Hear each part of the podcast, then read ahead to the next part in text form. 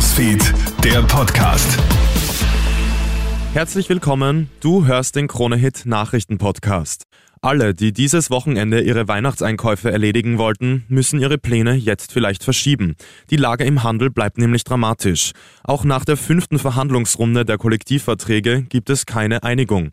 Das Angebot einer Gehaltserhöhung von 8 Prozent ist für die Gewerkschaft nicht hinnehmbar. Sie fordert 9,4 Prozent. Jetzt soll es heute und morgen Proteste und Warnstreiks geben. Helga Fichtinger, Chefverhandlerin der Handelsgewerkschaft GPA. Wenn die Arbeitgeberseite 8 Prozent äh, vorschlägt, dann ist das nicht kreativ. Das ist sehr weit unter der Inflationsrate. Und die Arbeitgeber haben zu verantworten, dass weitere Aktivitäten nun stattfinden. Wo kriegt man jetzt noch Paxlovid her?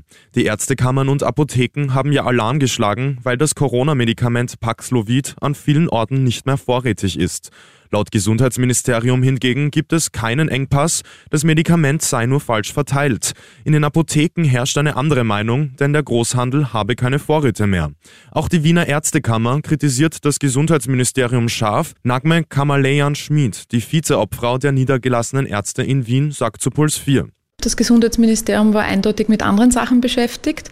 Äh, jeder Volksschüler hat gewusst, dass im Winter die Grippeanzahl steigt, die Covid-Anzahl steigt. Wir haben keine Antibiotika, wir haben keinen äh, Paxlovid in den Ordinationen.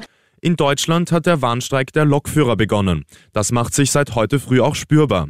Ganze Bahnhöfe stehen in der Früh weitgehend leer. Im Fernverkehr ist etwa nur jeder fünfte Zug im Einsatz. Es läuft der Notfallplan der Deutschen Bahn. Der Streik betrifft auch Österreich. Fernzüge nach München oder Frankfurt fahren nur bis nach Salzburg.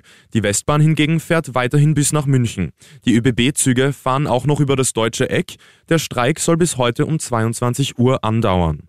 Die Schladminger Skisaison hat gestern eröffnet. Für das Ski-Opening hat man niemand Geringeren als Superstar Robbie Williams auf die Bühne geholt. Vor mehr als 12.000 Fans ist er im Planei-Stadion aufgetreten und hat trotz frostigen minus 6 Grad heftig eingeheizt.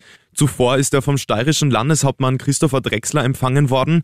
Auch heute tritt Williams nochmal im so gut wie ausverkauften Planei-Stadion auf.